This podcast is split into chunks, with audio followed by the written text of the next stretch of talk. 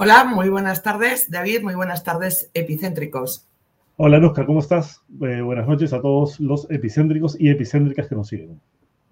Bueno, el día hoy tiene un nombre, ¿no? Dina Boluarte. La presidenta ha acudido por fin eh, a declarar ante la Fiscalía de la Nación por la investigación que se le sigue por homicidio, homicidio calificado y lesiones graves por las muertes ocurridas durante las protestas. Ha estado más de dos horas en la sede de la Fiscalía de la Nación. Eh, quien le ha hecho el interrogatorio ha sido el fiscal eh, Guamán, estaba la fiscal de la Nación Patricia Benavides, pero lo que sabemos es que no ha intervenido. Eh, las preguntas han sido 22. Los trascendidos es que las preguntas por parte de la Fiscalía han sido casi todas en términos de usted ordenó disparar, usted ordenó tal intervención, usted ordenó a las fuerzas del orden. No han sido preguntas donde se, aparentemente, donde se, les ha, se le ha preguntado por sus omisiones. ¿Y eh, qué ha hecho el abogado de la, de la presidenta? Bueno, pues decir que se acogía a su derecho al silencio y no ha contestado las preguntas ni de la Procuraduría General ni de los abogados de las víctimas. David. Sí, como argumento ha dicho que eh, eh, la Corte Suprema primero debe resolver esta apelación que presentó el fiscal adjunto Marco Guamán, que en marzo pasado se opuso a la decisión del juez supremo Juan Carlos Checli de autorizar a los abogados y a la Procuraduría, y a la Procuraduría. Eh, entonces le ha dicho, bueno, como este, este, este recurso de apelación todavía no se resuelve, entonces la presidenta va a hacer uso de su derecho a guardar silencio. Lo que nos parece que no tiene mucha lógica, ¿no? Si ella está dispuesta a hablar y a declarar sobre los hechos, y están ahí además los abogados que representan a los familiares de las víctimas con mayor razón, ¿no? Debió haber respondido.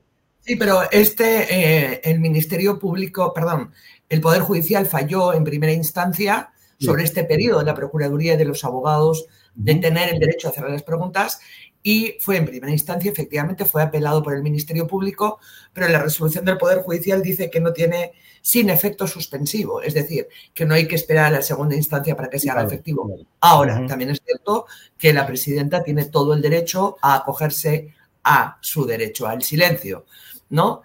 Eh, lo que pasa es que luego, eh, mañana, tarde y noche, su abogado, este, pues bueno, no para de decir que no se, que no el Joseph Campos, que no se iba a coger al, al silencio, ¿no? Es silencio selectivo en todo caso. Vamos con breves noticias, luego ahondaremos más en este tema. Tenemos como entrevistados hoy a al abogado constitucionalista, eh, político, ha sido senador, ha sido diputado, en fin, fundador del Foro Democrático, abogado de Pedro Pablo Kuczynski, el doctor Alberto Borea Odría.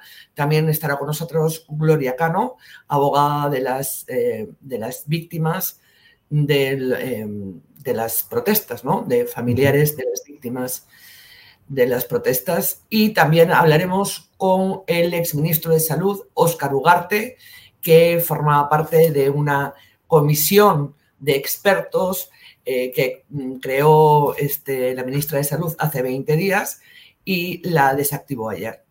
Entonces crea una comisión de, expertos para luchar, organizar este, esta batalla contra el eh, Aedes, contra el dengue, y bueno, pues contra el dengue, como ella dijo, ella dijo en 15 días está todo controlado. En 15 días no ha controlado la, la epidemia, pero en poco más, en 20, sí que ha creado una comisión y la ha dado por concluida.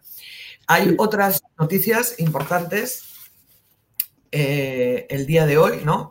Tenemos, por ejemplo, que Renovación Popular ha presentado un proyecto de ley, David, para que los miembros de la Policía Nacional puedan abatir a delincuentes sorprendidos en flagrancia. El, proyecto de ley dice más cosas, ahí, vemos. se puede leer literalmente. Cuando en un delito flagrante se utilicen armas de fuego u otros elementos de evidente peligrosidad que pongan en grave riesgo la vida de las personas o de los miembros de la Policía Nacional del Perú, él o los delincuentes podrán ser abatidos en el lugar de los hechos, debiéndose considerarse esta acción como un acto de legítima defensa y presunción de legalidad. Esto es muy peligroso. O sea, ellos no solamente quieren que el Perú se retire de la competencia de la Corte Interamericana, sino que la, policía pueda básicamente ejecutar a delincuentes que estén eh, cometiendo crímenes y que estén en flagrancia, ¿no? Que están las firmas de básicamente todos los miembros de Renovación Popular, ¿no? Vemos a Gladys Echaíz, el señor Sixia, eh, la señora Jauregui, el almirante Cueto y más arriba está el almirante Montoya también.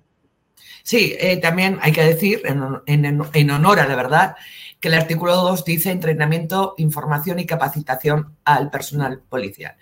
Em, quien también se ha pronunciado hoy ha sido la embajadora de Estados Unidos en el Perú, que digamos ha tenido un gesto de respaldo a Salas Arenas, al presidente del Jurado Nacional de Elecciones y a los órganos electorales en, su totalidad. Ahí está eh, Lisa Kena, embajadora de Estados Unidos en el Perú. La transparencia y la justicia electoral son pilares claves de la democracia y de los procesos electorales. Fue un gusto conversar esta mañana con el presidente del Jurado Nacional de Elecciones, el señor Sales Arena, Arenas, junto a representantes del Reino Unido, Canadá, Argentina, Chile, Suiza, entre otros. Y ahí está la foto. Bueno, una foto eh, de respaldo, ¿no? Por otro lado, David, este, el premier Otarola sigue con este cuento del machismo. O sea, ahora todo se reduce a porque yo soy mujer, la presidenta, ¿no? Porque soy mujer y soy andina, este, la ministra de Salud, que luego hablaremos de ella y pondremos unas declaraciones también, ¿no? Porque soy mujer, me atacan. Y bueno, y el premier Otarola, pues, eh, se ha referido al nombramiento de Ninoshka. Claro, ex ex eh, jefa de imagen de, la presidenta de Palacio, convertida ahora en jefa del Instituto de Radiodifusión del Perú, ¿no? Y lo que ha dicho literalmente es... lo que ha dicho literalmente es, no seamos machistas y démosle el beneficio de la duda. Veo mucho machismo en esa crítica. Bueno, lo que se critica es si eh, la eh, señora Chandía este, cumple los requisitos, ¿cierto? Pero ya con el machismo ya, tienen podrida. ya. Ya, hay reportes de eh, restricciones al personal de TV Perú, a los reporteros que cubren Palacio de Gobierno. Se le presentó, se le preguntó, perdón, a la ministra de Cultura por eso y ella dijo, bueno, pero los cambios siempre son buenos. Pero ministra, los cambios siempre son buenos y se fue. O sea, ¿qué tipo de respuesta es esa? Y además esto de decir el machismo, el machismo me recuerda a Pedro Castillo y a su premier cuando decían el pueblo, el pueblo, el pueblo, ¿no? Ya eh, repiten una cosa que al final queda vacía de contenido. Ahora, ¿de, qué machismo estamos hablando? No puedes cuestionar a una mujer por ninguna razón porque te van a acusar de machista, ¿no? Entonces eso tampoco tiene eh, lógica y no abona en nada. Bueno, entonces podrían poner a un premier que fuese mujer, por ejemplo, ¿no? Por ejemplo. Este, por ejemplo. Vamos ya con nuestro invitado, con el abogado político, escritor, polemista, este, político, este, eh, el señor Alberto Borea Odría ya nos acompaña, muchísimas gracias. Eh, tiene una amplia trayectoria democrática y de lucha por la democracia y ahora forma parte de esta comisión consultiva de constitucionalistas que van a asesorar ad honorem a la eh, presidenta Dina Boluarte. Muy buenas noches y muchas gracias por acompañarnos. Buenas noches, doctor. Gracias a ustedes por este diálogo que vamos a sostener y encantado de poder absolver sus preguntas.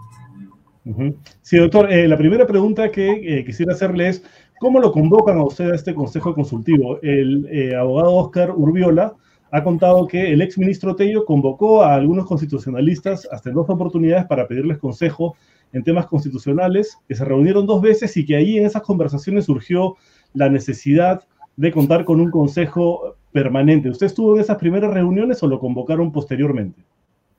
No, en esa oportunidad a mí me convocaron para pedirme que prepare un proyecto de respuesta a esa eh, pretensión que firmó Zaffaroni eh, con relación al golpe de Estado de Fujimori, que después lo tomó un abogado de apellido Cruzado. Castillo, de Castillo, no de Fujimori. Este, y, perdón, no es un laxus calami, pero es un laxus lingua. Y entonces, este, eh, sí, efectivamente de Castillo, y yo me aboqué a eso. Mientras estaba trabajando en ese tema, tengo entendido que hubo un grupo de juristas que se reunió con eh, eh, José Tello eh, que además a mí me había hecho ese encargo preciso y que, por cierto, cumplí y mm, terminó, digamos, les hice presente cuáles eran los argumentos que a mi criterio eh, servían para dejar de lado esa pretensión francamente, digamos, a mi criterio sin derecho que estaba haciendo Zaffaroni y que además eh, digamos, eh, los hechos están evidenciando eh, que teníamos razón. Una de y, después, y después, digamos, después siguieron conversando, me llamó un abogado amigo mío y me dijo si yo podría participar. Le dije que en principio sí, pero que yo entraba mucho y salía de Lima precisamente por las actividades que estoy realizando y que no sé si iba a poder, digamos, seguir el ritmo de una comisión que tiene reuniones tan permanentes. Pero yo estoy dispuesto a apoyar en materia constitucional a la Presidenta de la República y, por cierto, al primer ministro en la medida en que mi opinión pueda, eh, digamos, servirles. No siempre va a ser una opinión eh, coincidente con la de él o con la de otros miembros del, Consejo o del grupo que se ha llamado, pero en fin, siempre es bueno tener en todo caso opiniones eh, diversas. ¿no? A usted se le consultó también por este proyecto de ley para que el presidente o la presidenta, en caso de no tener vicepresidentes, pueda salir del territorio nacional eh, con autorización del Congreso y si fue así, o aunque no haya sido así, ¿cuál es su opinión sobre ese proyecto de ley?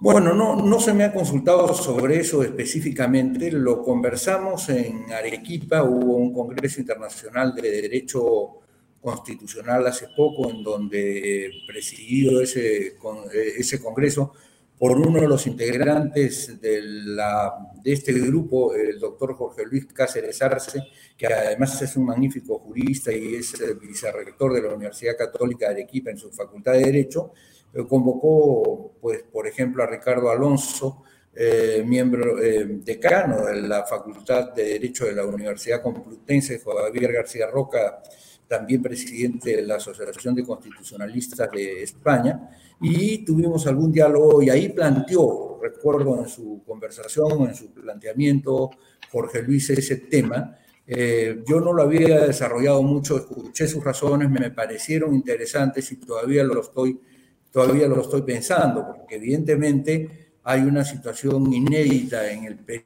y además hay una situación eh, que, eh, digamos, exige una respuesta de derecho que a la vez sea adecuada al desarrollo de los tiempos, ¿no? O sea, originalmente la respuesta, si uno se sostiene en la literalidad de la norma, es no, pero también hay, es verdad que esa norma fue creada en tanto que había dos vicepresidentes que podrían suplir al presidente en la eventualidad de una ausencia.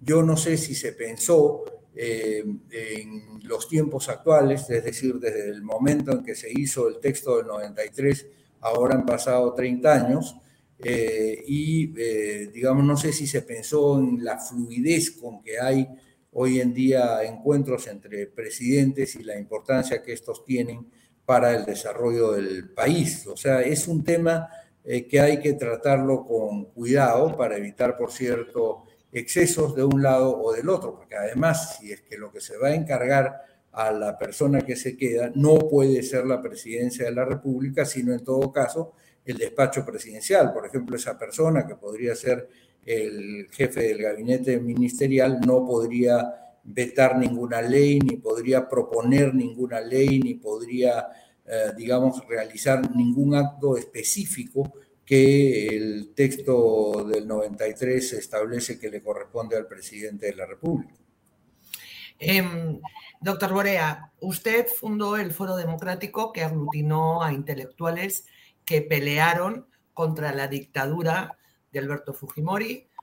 Usted incluso tuvo que exiliarse un tiempo entonces, ¿por qué usted, precisamente usted, ahora integra esta comisión consultiva eh, de la presidenta Dina Boluarte, que si bien es cierto, ha llegado eh, eh, por el camino constitucional, constitucional a la presidencia, una vez sentada ahí, bueno, pues está destiñendo bastante la democracia al punto que está investigada por homicidio calificado y lesiones graves. No, Anuska, yo ahí sí discrepo completamente contigo. En primer lugar, eh, no ha llegado de la misma manera que Fujimori, tú misma has señalado, ha llegado de una manera constitucional.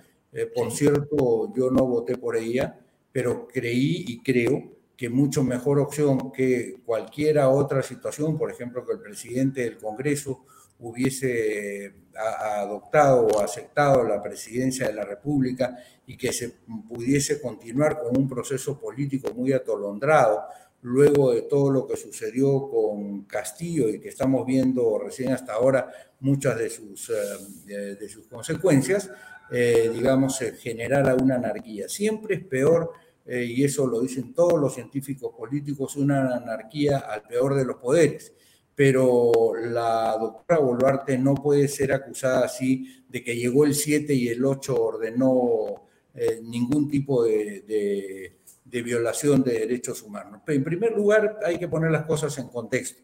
La, doctora Boluarte eh, asume la presidencia, si no me equivoco, el 8 de diciembre, no el 7 de diciembre. Pero aunque lo hubiera asumido el 7, es decir, todo el, todo el entramado organizativo del Estado, todavía era el entramado organizativo que había dejado Castillo. Para empezar, el jefe del servicio de inteligencia, eh, digamos, no se había nombrado todavía el gabinete, no se habían podido organizar y sin embargo, ya el mismo 8 y 9 de diciembre había actos violentos eh, por una cuestión política, es decir, porque tú puedes estar de acuerdo o en desacuerdo. Doctor Borea, ¿le puedo interrumpir brevemente? Efectivamente, usted tiene razón en eso, pero cuando suceden los hechos de Andahuaylas y Ayacucho, ya estaba como ministro de Defensa eh, el señor Otárola, nombrado por ella, a quien después de los hechos ocurridos ahí, este, lejos, de, lejos de decir, bueno, ¿qué ha pasado aquí? lo premia con el premierato, valga el término. no, mira, mira, mira, Anuska, aquí hay una situación distinta. El hay, un, hay un cargo que se hace a la presidencia de la República que en este caso me parece infundado. O sea, digamos, atribuirle a la presidencia de la República la responsabilidad por lo que haya sucedido en este caso, en donde además los que inician la violencia y por razones políticas que es muy distinto de marchas pacíficas por cuestiones sociales. Si yo quiero protestar por una cuestión social, por ejemplo, por más alimentos o por mejor atención de salud o por lo que fuere, yo no hago con piedras, con palos, con lo que fuere, no. Simplemente hago una manifestación, pero no realizo actos violentos. En este caso se realizan actos violentos y las cuatro pretensiones que tenían quienes estaban eh, comandando esos actos violentos eran que se cierre el Congreso, que se convoque al Congreso Constituyente, que se devuelva a Castillo y que se vaya la señora Boluarte. En consecuencia, cuatro peticiones absolutamente políticas y las peticiones políticas se tramitan en elecciones o en los procesos electorales. Más aún cuando quienes estaban en esa protesta política habían votado, o sea, habían formado parte del 10.3% que votaron por Castillo en el año 2021. En consecuencia, no podían establecer, bueno, como ahora ya no me gusta, la cambio y pongo yo a quien quiero. En consecuencia, ahí es donde se origina la violencia. Si la violencia lo hubiera originado, eh, digamos, la presidenta Boluarte o el primer ministro Tarola, de las 196 provincias que tiene el Perú, la violencia se hubiera desatado en 196. Pero, pero siguiendo su argumento ha habido, solamente ha habido tres o cuatro donde ha habido este tema y debido, como tú comprenderás, y creo que en eso no podemos taparnos un ojo, a que hubo ataques a lo que la propia Comisión Interamericana de Derechos Humanos en los siete u ocho primeros puntos de su informe reconoce como infraestructura crítica, quema de locales, que, eh, toma de carreteras ah, prolongadas, etcétera. Es decir, actos violatorios de los derechos humanos del resto de personas. Pero usted está justificando, eh, doctor Borea, la represión y está eh, eh, a lo largo de los días, a lo largo de los días, está justificando el papel de la presidenta en, esta crisis que no duró una semana o que no fue solo al día siguiente de que ella asumiese el cargo. Está justificando la represión y la muerte de 49 personas? O, dicho, y otra pregunta, y está a la vez exculpando de toda responsabilidad penal, lo tienen que ver los tribunales, pero también una responsabilidad política a la presidenta Dina Boluarte? No, yo creo que tiene que haber una investigación, porque uno de los deberes del presidente de la República es mantener la paz social y la tranquilidad pública para que todos los ciudadanos, tú, yo, eh, quienes nos están escuchando, puedan vivir en paz su vida, porque la persona que no puede abrir su negocio y en consecuencia no puede llevar el pan a la casa de sus hijos o no puede ir a trabajar o no puede transitar libremente por la calle, está siendo, eh, digamos, transgredida, violada en sus derechos humanos, en sus derechos fundamentales. Y, los derechos, doctor Borea, usted ha defendido siempre derechos, los derechos de los menores de edad que fueron eh, asesinados, asesinados. Bueno, eso tiene que investigarse, o sea, yo no estoy diciendo que no se investigue. Y la omisión de la presidenta... En este momento no se ha producido una investigación, Anuska, se, directamente se salte a conclusiones, como dicen los americanos, jump to conclusions. No podemos saltar a, eh, a, las conclusiones, tenemos que hacer la investigación, pero la investigación tiene que ser a las dos partes. O sea, tiene que ser cuál es el origen de la violencia. ¿Dónde se origina la violencia? La, violencia se origina acá. Imagínate tú un grupo de, policías o un grupo de personas que están defendiendo las estructuras críticas del país, donde se le vienen 3.000 o 4.000 personas. Yo he participado, como muchos de los jóvenes de mi época, en N manifestaciones públicas y en N protestas, ¿no? Contra Velasco primero exactamente el 3 de octubre de 1968, te puedo decir el día de mi debut en las protestas, en las protestas eh, públicas y eh, a lo largo de toda la década de Fujimori. Y nunca en mi vida, Nusca, nunca, ni me tapé la cara, ni salí con fierros de construcción y ladrillos y piedras a tirarle a la policía, ni tampoco a quemar eh, locales públicos o privados. O sea que, digamos, hay una diferencia fundamental entre lo que es el derecho de protesta y lo que incluso ha dicho la Comisión Interamericana de Derechos Humanos en los primeros números de su en los primeros números de su informe, en los primeros puntos, donde dice que no conforman parte del derecho de la protesta todo este tipo de actitudes que se desarrollaron y que motivaron. Le ha pedido, Doctor, ¿le ha, pedido, a la presidenta Dina Boluarte que fuese su abogada en este caso? En este no, caso, no he pedido, sino que yo como peruano me siento verdaderamente mortificado cuando se, se pretende, sobre todo por parte de quienes siempre quieren ganar a Río Revuelto sin necesidad de haber ganado unas elecciones porque el hecho de haber obtenido 10.3% en las elecciones del 2021 no les da derecho a decir el país va a ser de aquí en adelante. O sea, hay muertos democráticos, digamos, hay, ah, puede haber, eh, la democracia puede tener como daño colateral eh, eh, la muerte de inocentes a manos de la gente del Estado.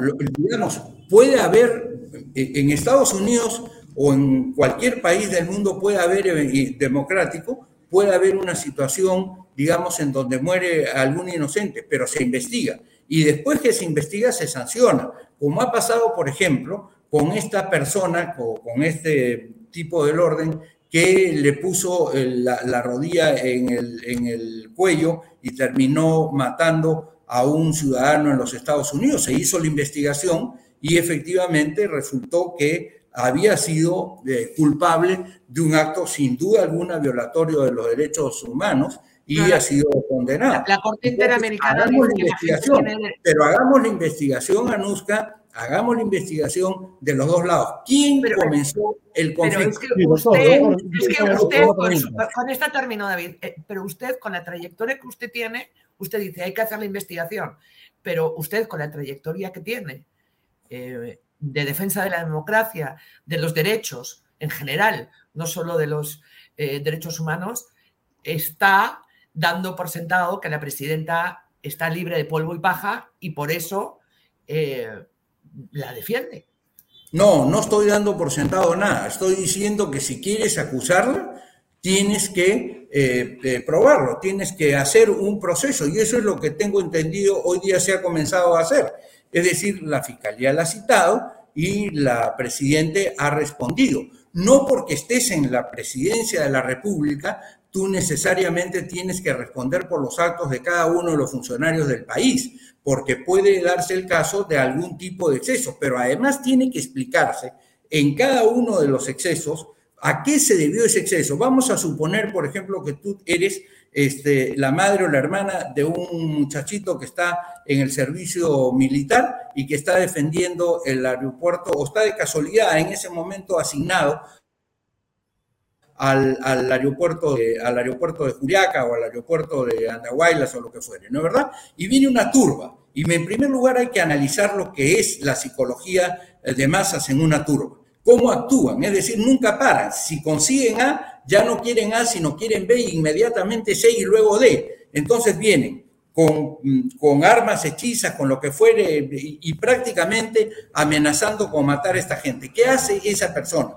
Esa persona se defiende con lo que tiene cuando siendo un grupo muy pequeño enfrenta a una, a una turba muy grande. Ahora, distinto es el caso si se ha producido disparos desde fuera a, digamos, a personas que no estaban en ese momento en una situación de generar peligro al, a las instituciones críticas. O sea, digamos, la sospecha de que estuvieran incluso eh, eh complotando no te puede llevar a ti naturalmente a hacer disparos. Eso, eso sí está en contra, pero eso tiene que investigarse. Y yo no creo que la, que la señora presidente haya estado en ese plan, absolutamente. Es más, mira, recuerda que cuando estaban con el tema, eh, para que veas tú el violentismo con que se plantea este tema desde el lado eh, comunista y protocomunista, ves tú, por ejemplo, cómo empiezan ellos a hablar de qué, vamos a hacer un acto de protesta, no, vamos a tomar Lima. La toma de Lima tiene una connotación beligerante muy severa. Acuérdate lo, lo que pasa, lo que pasa, doctor Borea, es que a mí los manifestantes violentistas no me representan, pero el Estado, el Estado me representa y al Estado le debo exigir que actúe conforme a la norma, a los derechos y la investigación tampoco se está llevando a cabo. Quiero decir, ¿no? esto no es una cuestión ideológica. Tú has abierto tu programa, tú has abierto tu programa dando cuenta de la investigación. O sea que no digas eso. Lo que sucede es que, eh, eh, digamos, hay que investigar de los dos lados. ¿Sabes dónde no se está investigando? No se está investigando en quienes iniciaron el asusamiento de la violencia, ¿Quiénes causaron la violencia? Mira, en la policía, si la policía hubiera actuado eh, de la manera desalmada como se le pretende atribuir, de los 900, además estoy utilizando cifras del propio informe de la Comisión Interamericana de Derechos Humanos, de las 930 personas que han sido heridas, más de 620 o 650 son de la policía. O sea, si hubiese sido una determinación política, este número nunca se hubiera producido. O sea, bueno, yo creo la que presidenta aquí... dice que todo ha sido culpa de policías y militares porque los ha dejado solos, ¿no? David. Sí, eh, doctor, hace un momento usted mencionaba que eh, los motivos de la protesta eran básicamente políticos y que, eh, digamos, la gente tiene derecho a votar y ahí se acaba su participación política. Elige a quien tiene que elegir. Yo no, he dicho eso. Bueno, lo que le quería preguntar es, eh, primero que la, comisión... No, es que yo no he dicho que ahí se acaba.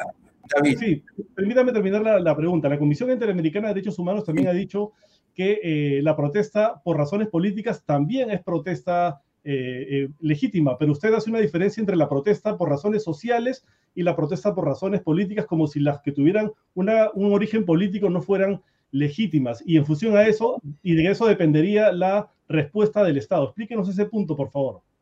No, lo que estoy diciendo, David, no es que no pueda haber protesta política. Estoy diciendo que ni la protesta política ni la protesta social puede ser una protesta violenta. Cuando es una protesta violenta, en realidad ataca los derechos de los demás ciudadanos que viven en una nación pero con mayor razón cuando la protesta política lo que pretende es cambiar un sistema para lo cual hay un camino muy claro. Si tú quieres cambiar el presidente, si tú quieres cambiar a, Dina Boluarte, bueno, esperas el próximo proceso electoral o convences a los parlamentarios que en este momento están en el Congreso para que realicen un movimiento y eventualmente puedan, eh, si es que se hubiese presentado una causal de vacancia, plantear la vacancia de Dina Boluarte. Pero tú no puedes, desde el punto de vista político, porque se te ocurre, porque quiere, porque te provoca, porque ya no estás de acuerdo el día de hoy, porque sientes que Pérez no me representa, no obstante que voté por, por López y por Pérez, yo voy a decir que en este momento inicio un acto de violencia para que se cambie esa situación. O sea, lo que cambia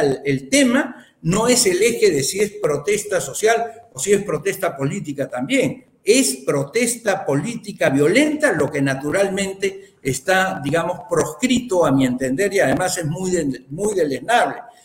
Pero ya te digo, incluso en las protestas eh, políticas, eventualmente las personas participan sin necesidad de agredir a los demás, sin necesidad de impedirles que vayan a trabajar, que se movilicen, que entre mercadería a su provincia, que se, eh, digamos... Eh, desde el Estado uno espera que no responda disparándole a las personas que, por ejemplo, bloquean una carretera o otros que están cruzando la pista, que están auxiliando a un herido, como ha sucedido. Y uno, puede decir, bueno, la presidenta no tiene por qué haber dado esa orden, pero también hay un, un deber eh, por el tema de haber omitido tomar medidas correctivas cuando esto estaba sucediendo, porque las acciones se repitieron en distintas ciudades en un lapso breve de días sin que se tomaran cartas en el asunto desde arriba, siendo ella la jefa suprema de las Fuerzas Armadas, aunque ahora diga que tiene mando pero no comando. Bueno, mira, ese, ese dicho yo no lo comparto para empezar, ¿no? O sea, ese dicho yo no lo comparto. Pero lo que sí eh, creo es que en el hecho de la toma de carreteras, es decir, si ponte tú que eh, te, toca esa responsabilidad, tú tienes la responsabilidad y tienes eh, la obligación constitucional de dejar que en el país se viva en paz. Envías a la fuerza pública que tiene ese mandato, lo establece la Constitución y el texto de 93 también, y te dicen, la policía tiene esta obligación. La policía va, la gente se resiste y se resiste sin razón. O sea, eh, eh, digamos, tú puedes protestar, protesta a los lados de la carretera, no quemes llantas, no agredas a los ómnibus, no destroces los caminos y entonces protesta. Ya, muy bien, protesta. Protesta lo que quieras, pero no protestes agrediendo ni eh, violentando el derecho de los demás ni generando eh, zozobra en el país. O sea, porque doctor Borea, este, tenemos a nuestra siguiente entrevistada eh, pendiente. Han quedado muchas preguntas. Me gustaría hacerle una, si me puede responder brevemente. ¿Usted le va a aconsejar a la presidenta Dina Boluarte que el Perú sancione el Pacto de San José? No, para nada, al contrario, yo soy de los que cree que la Organización de Estados Americanos podría ser mucho más útil de lo que es. Y al contrario, creo que yo no creo en el tema de que no hay que pronunciarse sobre lo que pasa en los otros países, pero creo que tiene que haber un pronunciamiento y una eh, presencia multilateral para tomar ese tipo de decisiones y además siempre tienen que ser equilibradas. Cuando alguien resuelve sobre los derechos de los demás, hay que acordarse siempre en lo que dicen los grandes jueces, el self-restraint. O sea, no hay que dejarse llevar por el entusiasmo, sino resolver solo sobre lo que te han pedido. Y lo que le pidieron a la comisión fue, resuelve el tema o explícanos el tema de lo que pasó entre el 7 de diciembre y el 23 de enero. No te regreses hasta Manco Capa ni hasta Francisco Pizarro. Y sin embargo, generan una serie de datos en los cuales, por cierto, el, cercano pasado, que es el de Castillo, no lo mencionan para nada. Para ellos no existió que... mencionan el golpe del 7 de abril. Doctor Borea, han quedado un montón, muchísimas gracias, como siempre. Han quedado un montón de preguntas, entre otras, eh, su partido está buscando firmas, recogiendo firmas para su partido, Unidad Democrática de Centro. Esperamos tenerlo otro día para poder conversar de eso ampliamente. Muchísimas gracias. Muchas gracias, doctor. Muchas gracias, David. Muchas gracias, eh, Anuska, y encantado de estar con ustedes. Mucha suerte en su programa. Muchísimas gracias, doctor Borea. David, me entró hambre. Yogur Tigo. Por favor. Comienza tu día contigo, con el yogur natural y balanceado de Tigo. Solo frutas frescas, mieles y algarrobinas que se derriten en tu boca especialmente seleccionadas para ti. En el cuidado de tu alimentación, Tigo está contigo. Tus días siempre son mejores con yogur Tigo. Tigo, naturalmente bueno. Mira que me caería de bien un Tigo con durazno. En este momento Pero vamos ya con, a ver, este, a quien también le, podría haber pasado Ricardo un tigo con Durando es a Gloria Cano, que nos está esperando. Gloria Cano, abogada de APRODE, abogada de las eh, familiares eh, de las víctimas, de los asesinados durante las protestas. Hoy eh, la doctora Gloria Cano ha estado en la fiscalía, donde la presidenta Dina Boluarte no ha querido responder, esa es la verdad, no ha querido responder a las preguntas que tenía preparadas la Procuraduría y los abogados de las víctimas. Es cierto que las preguntas hechas desde la Fiscalía han ido más en el sentido de usted ordenó, usted no ordenó, usted dijo mm, que mataran, usted dijo que este batallón fuese aquí, usted ordenó, y han obviado toda la parte de las omisiones. ¿Nos puede contar un poco eso, por favor, doctora eh, Cano? Buenas noches, ante todo. Bueno, primero de señalar que la, la diligencia es reservada y por lo tanto los, lo que se dijo o no se dijo eh, no lo puedo, digamos, contar de tal manera. Lo que sí puedo señalar es que fueron preguntas muy generales que no, o sea, desde mi punto de vista, no se, eh, eh, no se preguntaron, digamos, situaciones en específicos que pudieran delucidar si hubo o no hubo conocimiento, si hubo o no hubo responsabilidad, si hubo o no hubo órdenes, o si hubo o no hubo simplemente una omisión. O sea, se le hicieron preguntas muy, muy, muy, muy generales. No hubo, hubo cero repreguntas.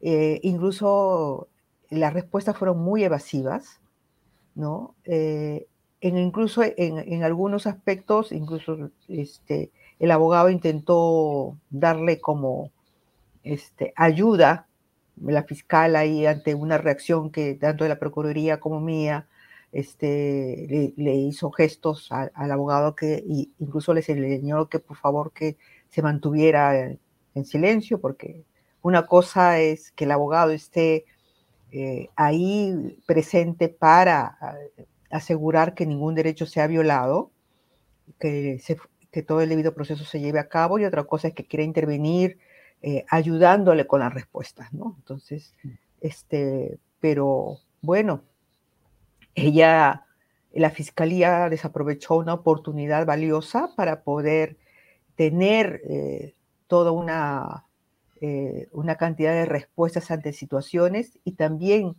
que las familias tuvieran una respuesta, ¿no? En, Entiendo que es una eh, investigación preliminar, eh, sin embargo, creo que era importante para la fiscalía como para las víctimas el conocer las respuestas de eh, la señora Boluarte, quien ostenta hasta ahora el, el, primer puesto en, el Estado, ¿no? Como presidente de la República.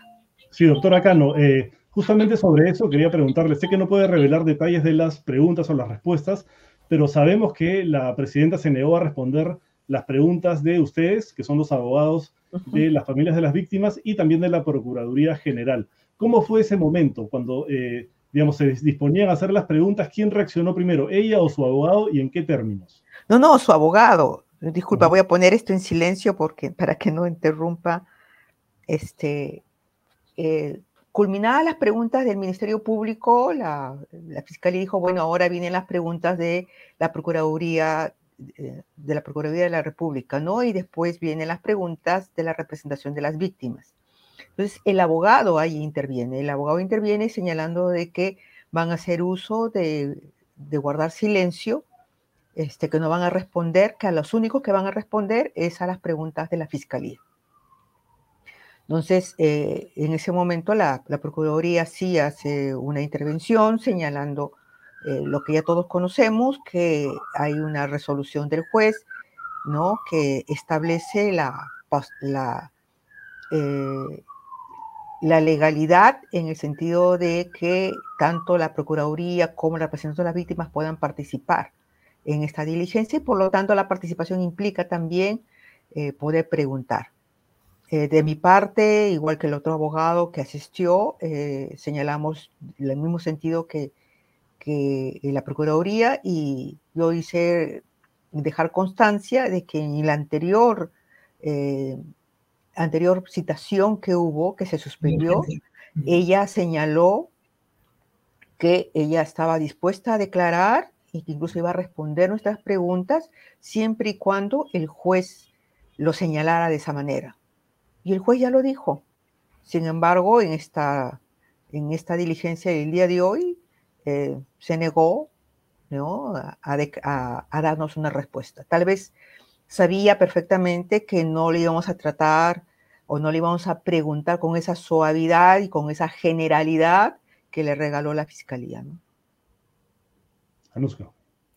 Em, em, a ver, a mí me gustaría preguntarle dos cosas como abogada de, algunos familiares de, algunas de las víctimas de Ayacucho, básicamente, ¿cierto? Eh, sí, yo soy representante de varias de las víctimas fallecidas en Ayacucho, heridos también, y también de, eh, del joven eh, Becan Romario Quispe, que fallecido en Andahuaylas. ¿no?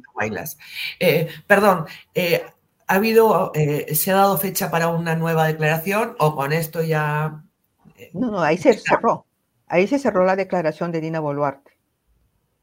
Ahí se cerró. Ahí se cerró. no va a haber otra indagatoria, no va a haber otra declaración, no. No creo. No sé si la, fiscalía eh, no, no, creo que vuelva a llamar, que una ampliación. Tal vez de nuestra parte vamos a, conversarlo, porque quedaron muchas cosas sin preguntar. Tal vez sería bueno pedir una ampliación de la declaración. ¿Me puede decir una cosa que quedó sin preguntar, por ejemplo? A ver, muchas cosas. O sea, ¿cuál fue su reacción al conocer eh, las muertes que hubo en Andahuaylas? qué es lo que, qué medidas se adoptaron, con quién conversó, que preguntó, se preocupó, este, cómo conoció lo de las muertes de Ayacucho, ¿no? ¿Quién le informó? O quién le informó, o, tal vez este, lo de, porque eh, cuando se establece el estado de emergencia se señala que hay una amenaza terrorista, quién les informó, quién era la fuente, que le señalaba que las protestas tenían un vínculo con el terrorismo. O sea, muchas cosas se dejaron sin preguntar. Por eso te digo se le preguntó por qué no tomó medidas para evitar este, muertes en otros, en otros lugares después de lo sucedido en Ayacucho y Anahuayla. O sea, las preguntas fueron muy generales. O sea, eh, si yo hubiera sido fiscal, hubiera preguntado hecho por hecho para tener una cronología. Pero o sea, lo que se adoptó eran unas preguntas generales de, todo, de todos los hechos en una sola pregunta. ¿La fiscal de la Nación hizo alguna repregunta? Ah, o sea, porque el que condujo interrogatorio fue el fiscal Guamán, pero ella hizo Guamán. No, no, solo el fiscal Guamán. No hizo ninguna pregunta. Dos preguntas para terminar muy brevemente. ¿Cómo van las investigaciones? Este, hemos hecho notas en Epicentro donde ha quedado en evidencia que, bueno, los fiscales con el argumento de, no, es que no tengo el, cómo ubicar a, tal eh, investigado, pues no lo llama cuando eso no es cierto, están avanzando las investigaciones, se está citando a quien se tiene que citar o no se está avanzando.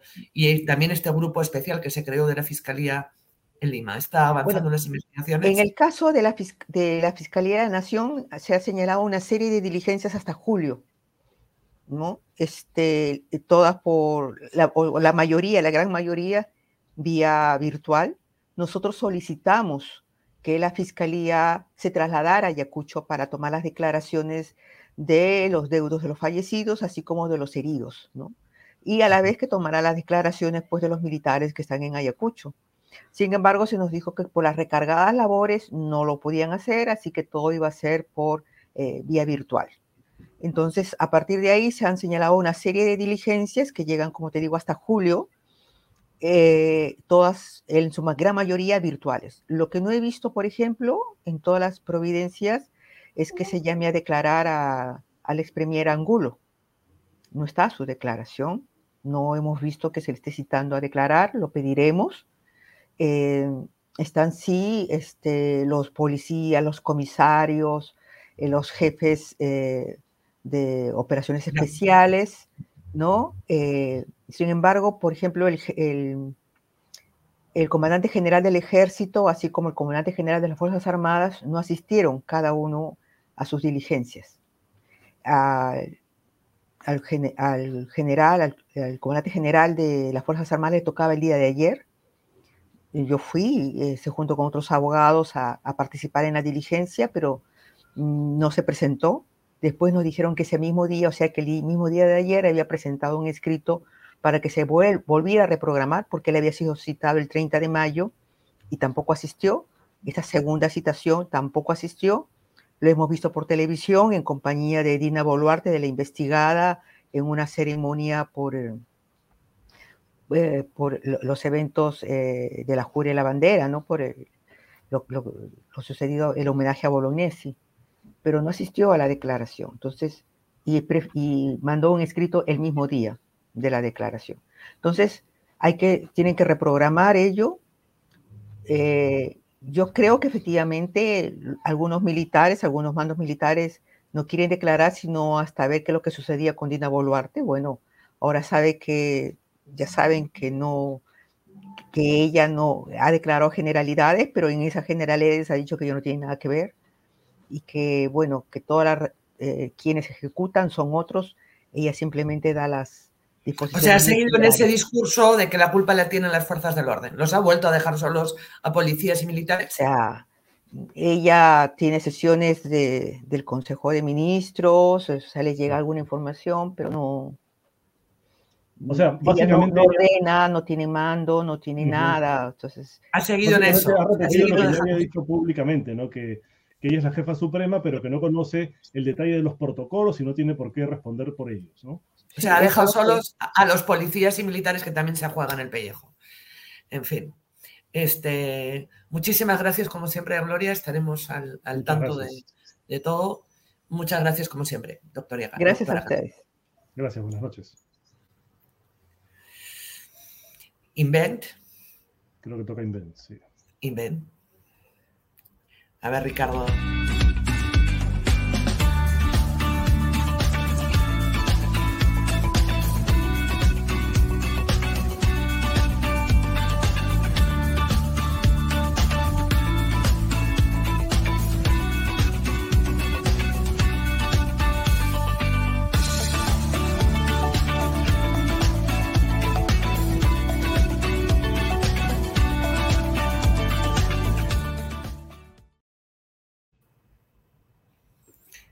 Bueno, cuéntanos, ¿quién viene ahora?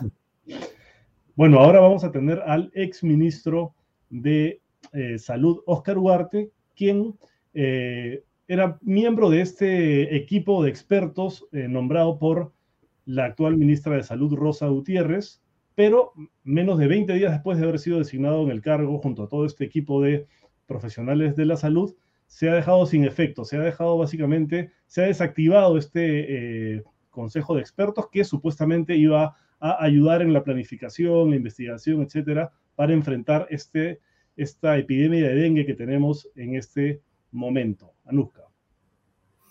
Así es. Ahí eh, la, entrevista la hemos grabado en la tarde porque el doctor Ugarte eh, tenía clase de 7 a 10. Vamos con la entrevista. Muy buenas tardes, doctor Ugarte. Muchísimas gracias por acompañarnos.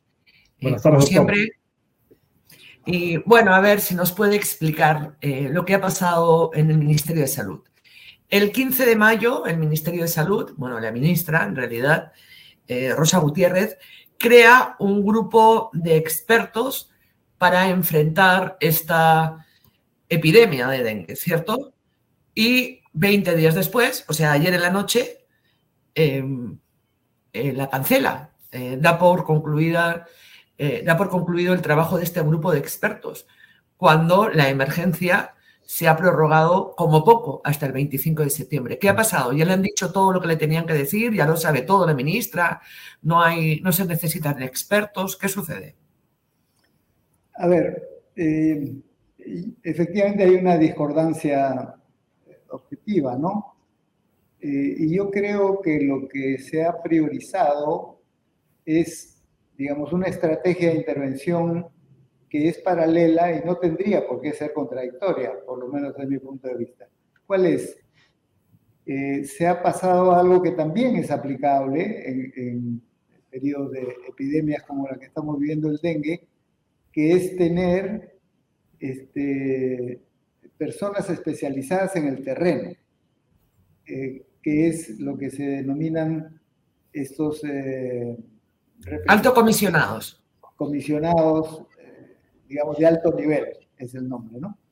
Y, esa clasificación es porque tienen, digamos, están investidos en un, en un país descentralizado como es el Perú, están investidos de una autoridad del nivel central que va a supervisar. Es decir, no reemplaza a las autoridades de una región, pero sí ve que los recursos, vamos a suponer que el decreto supremo transfirió 16 millones a regiones en febrero para, la, para esta epidemia, se estén usando. O los que hace dos semanas eh, se transfirieron 35 millones adicionales, se estén usando o lo que se ha hecho este año, que me parece una buena iniciativa, que es lo que tenía previsto el CIS, repartir a las regiones para todo el año, en vez de esperar y entregar mensualmente, en febrero lo ha entregado, el, 80% ya está entregado. O sea, se ha provisto de recursos. Entonces, esa supervisión la hace este comisionado, pero como se puede entender, es una función diferente a la de la comisión de expertos, que es más evaluar el conjunto, recomendar, este, dar, eh, digamos, sugerencias, ¿no es cierto? Y eh, yo creo que ahí se ha podido continuar con el trabajo de la comisión, eh, aparte de tener a los comisionados, porque la comisión ha avanzado y este, ya en otros medios he tenido la oportunidad de resumir en lo que va a ser el informe que, que, la misma resolución que dice que ya no continúa la comisión está pidiendo en 15 días, porque hay tres ejes de recomendaciones muy importantes para esta epidemia. El, el primer eje es el control vectorial, es el control del insecto transmisor que es el, el Aedes aegypti, ¿no es cierto?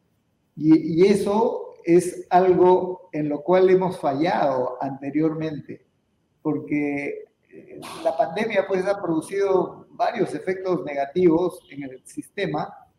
Este, ya uno se detectó a tiempo y se ha señalado y se está corrigiendo que es, se bajó la guardia en las vacunaciones regulares, ¿no es cierto? Y de tener eh, coberturas del noventa y tantos por ciento hemos pasado a tener 60 o menos.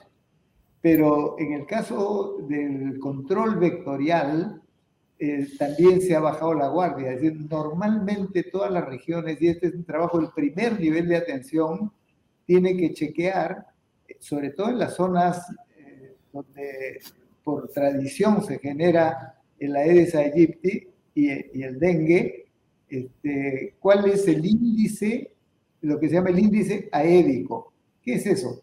Es de, de un conjunto de 100 hogares, en cuántos de ellos se encuentra el vector. Entonces, cuando eso está por debajo del 5%, está controlado. Pero cuando excede el 5% es alarma y hay que entrar a fumigar y demás. Entonces, lo que ha sucedido es que no se ha estado haciendo en los últimos dos años, digamos, un control vectorial que nos advierta con anticipación. Este, ahora, por supuesto, ya cuando está la epidemia en curso, este, ya es fácil saber que está por todas partes, ¿no es cierto?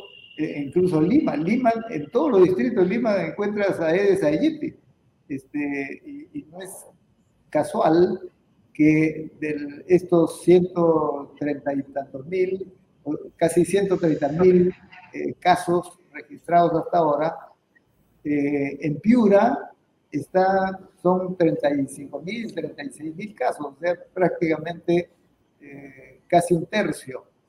Pero el siguiente departamento donde se encuentran casos confirmados es Lima.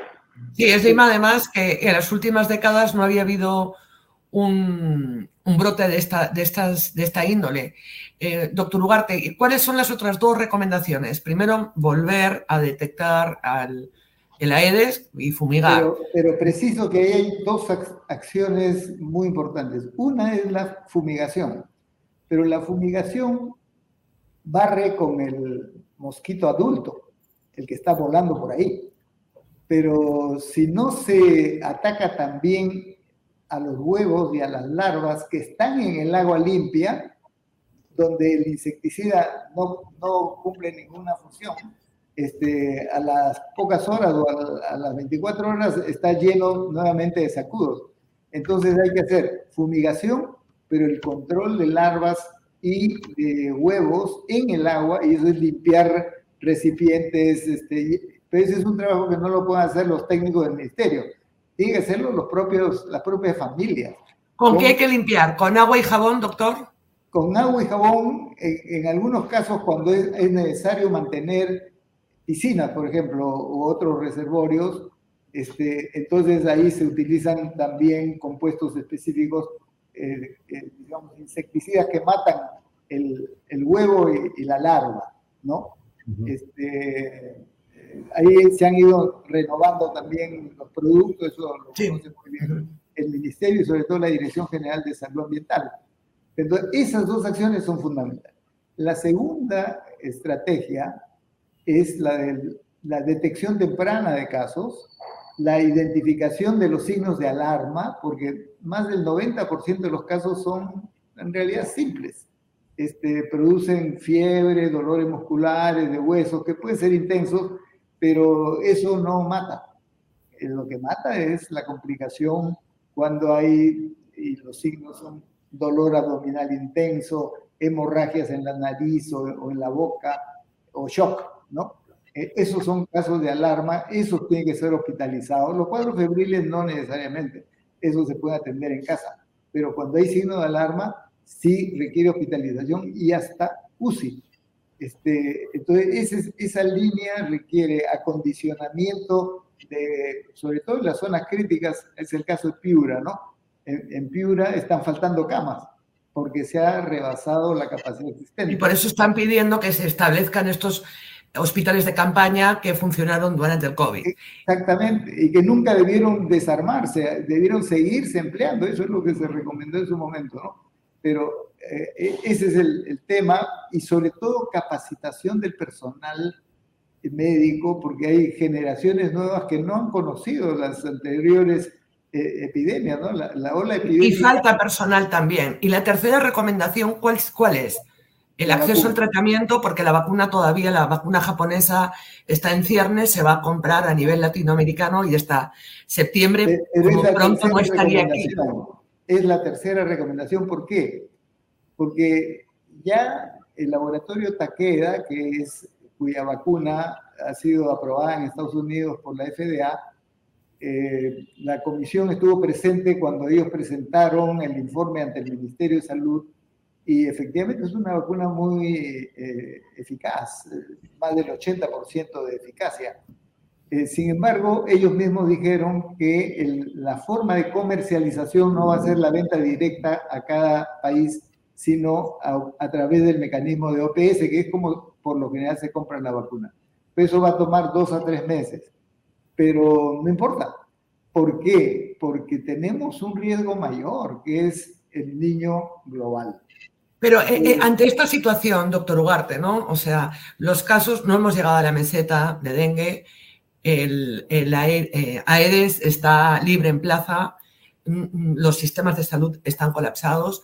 ¿Qué explicaciones les han dado ustedes en, el Ministerio para de buenas a primeras dar por concluidos sus servicios? Servicios que por otra parte son ad honore, no han sido ad honore. Bueno, la argumentación es la que mencioné, que estaban desarrollando la otra estrategia, la de los comisiones, los altos comisionados. Pero una no debería, una no debería Efectivamente, no justifica que eso anule una comisión que está aportando y que podría seguir aportando. Este, además, es ad honores, ¿no? no le cuesta nada al, ministerio. Este, y por lo tanto, eh, yo creo que es una medida que no, no tenía por qué adoptarse pero en fin, ya se dio y ahora... Eh, es, un poco maltrato, ¿no? ¿No es un poco de maltrato? ¿No es un poco de maltrato eso? Bueno, yo creo que hay algo de eso, este, pero en fin, somos respetuosos también de las decisiones que se adoptan, pero creo que el, el informe que, está presentando la comisión va a orientar de, manera significativa y yo espero que eso se tome en consideración y estoy seguro que las autoridades regionales y, digamos los que están en el campo van a prestar muchísima atención a las recomendaciones de esta comisión. Doctor, eh, eh, queríamos mostrarle una declaración de la ministra de Salud porque hay una moción de interpelación que se ha presentado en el Congreso y eh, muchos coinciden en que esta declaración es uno de los motivos por los cuales se le plantea interpelar. Por favor, Ricardo. No descansaremos ningún minuto, ningún segundo para poder tenerte mejor.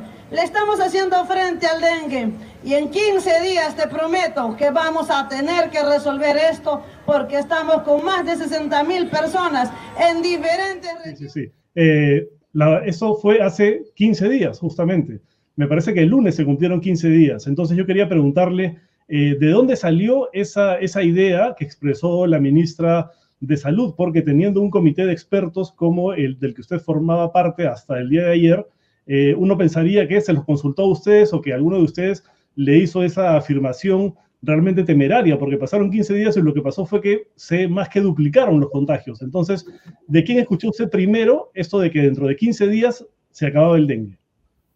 Bueno, yo, yo creo que se explica en parte por el entusiasmo que le pone la ministra a, las cosas cuando explica, pero creo que ha, habido una mala lectura de un indicador que es real.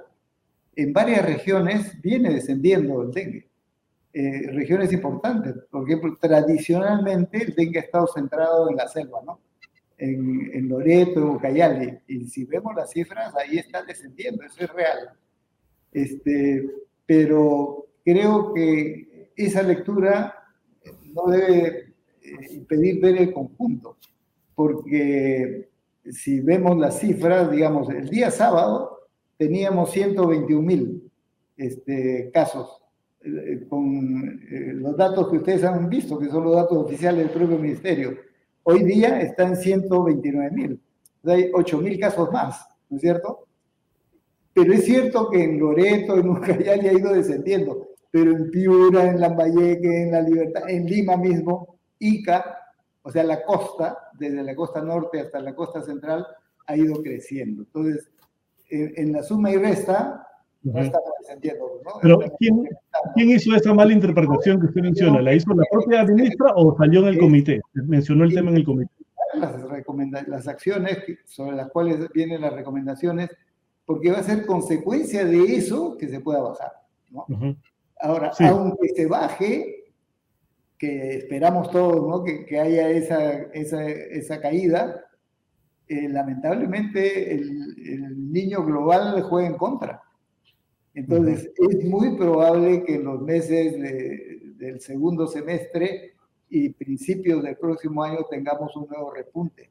Eso es lo racional para, para prever. Entonces, no cantemos victoria tampoco, ¿no? Esta es una pelea con seres, eh, los biólogos consideran a, los mosquitos, a las bacterias y a los virus seres inteligentes, porque se, se protegen a sí mismos.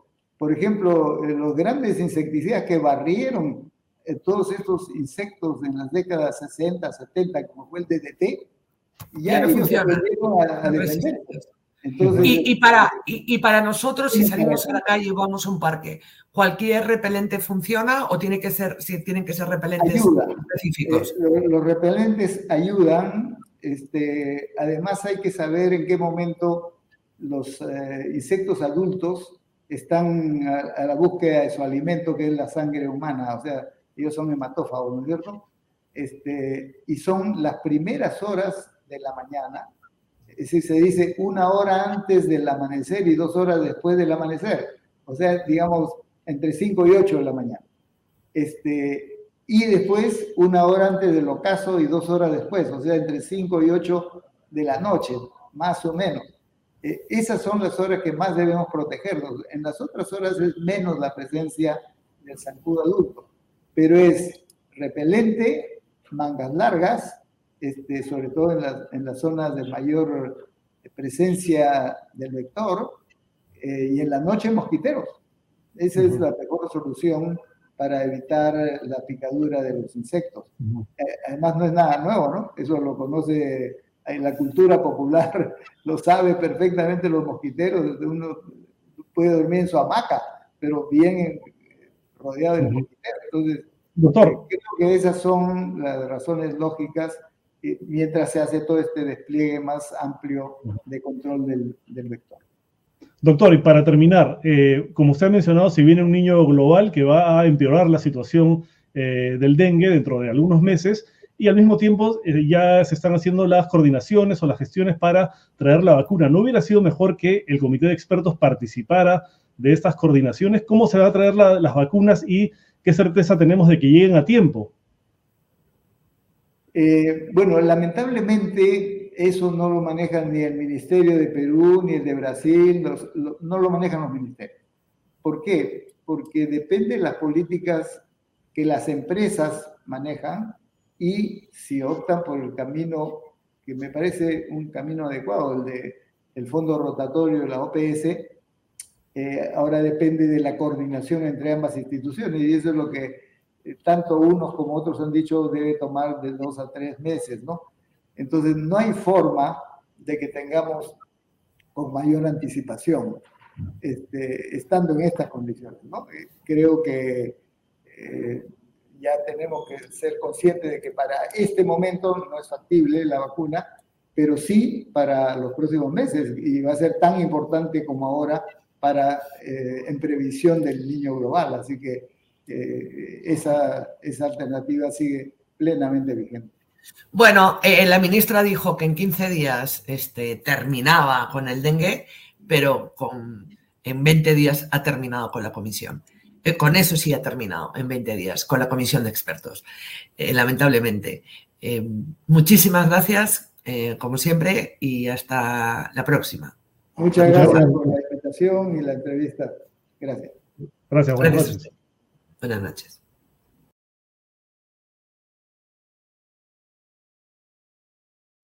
Estaba como el audio apagado. Aquí en los comentarios hay alguien que dice, por ejemplo, los zancudos definitivamente son más inteligentes que los congresistas, dice el gran Mike. Este, pero estamos bien complicados con lo del dengue, ¿ah? y justamente en este momento en que la cosa está descontrolada en Piura y en otras zonas, y que en Lima también hay un montón de casos, que se desactive este consejo de expertos, la verdad es que es preocupante. Ahora, ¿quién se va a encargar de planificar, de asesorar a la ministra? ¿Quiénes van a hacer su consejo consultivo, así como la presidenta Boluarte tiene el suyo? Para temas constitucionales, bueno, aquí sería para temas de dengue. En fin, mucho zancudo, mucho zancudo. Este, viene tu parte favorita. Las salsas. Las salsas. ¿El sabor que buscabas, David? Es que no veo el. el ¿Está ah, No lo veo. Yo te digo, yo te digo, sí. Hay ketchup, ají, que le encanta a Daniel, eh, salsa barbacoa, salsa barbacoa picante, crema inglesa, este, me falta algo tomate, ¿no? Este, mostaza. Hay una, picante, pues, ¿no? Hay una que es ardiente, creo que se llama, ¿no? Barbacoa ardiente. Pruébalas, salsas eh, B desde 1979. B con todas las cremas. ese, es el eslogan oficial.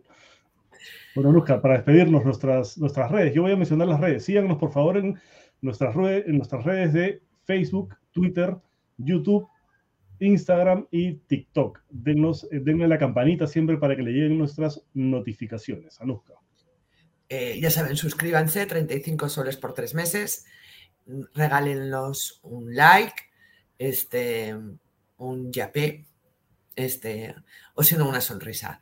Al 955-101-558, 955-101-558.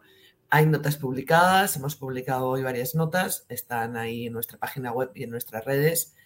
Gracias por existir, eh, dependemos de ustedes y bueno, sean felices o inténtenlo ser, con todas las cremas. Un beso a Luzca. gracias Un beso a ti. Gracias a todos ustedes. Buenas noches. Chao. Chao.